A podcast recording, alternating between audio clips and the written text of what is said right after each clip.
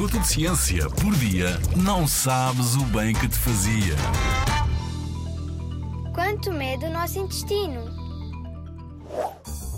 No interior da nossa barriga temos dois intestinos, o intestino delgado e o intestino grosso. Ambos estão enroladinhos às voltas e voltas no interior da nossa barriga. Mas sabes qual o seu verdadeiro tamanho? Sabias que se esticássemos os nossos intestinos, iríamos obter 7 metros de comprimento, sendo a maior parte o intestino delgado? É verdade e é incrível.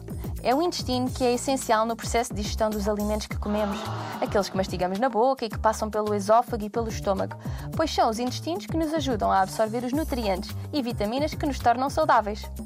Para que esta absorção aconteça, os intestinos têm uma estrutura particular. Eles dobram-se e voltam-se a dobrar no nosso interior. Para além do seu longo tamanho e para aumentar a superfície de contacto com os alimentos digeridos, a parte interior do intestino delgado possui umas rugas, chamadas vilosidades intestinais.